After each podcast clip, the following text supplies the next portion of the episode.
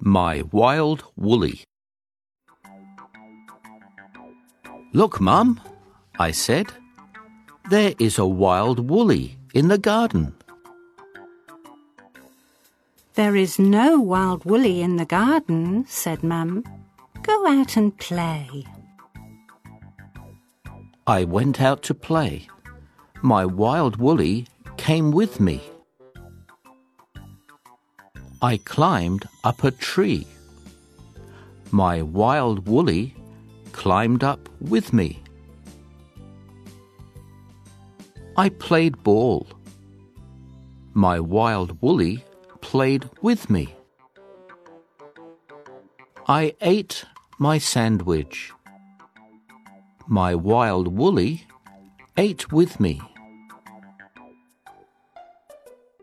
I went home to bed. Is there a wild woolly in the garden? asked Mum. No, I said.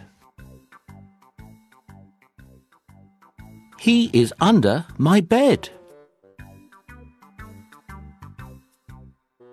There. Climb up. Tree. Eat. Sandwich. Under.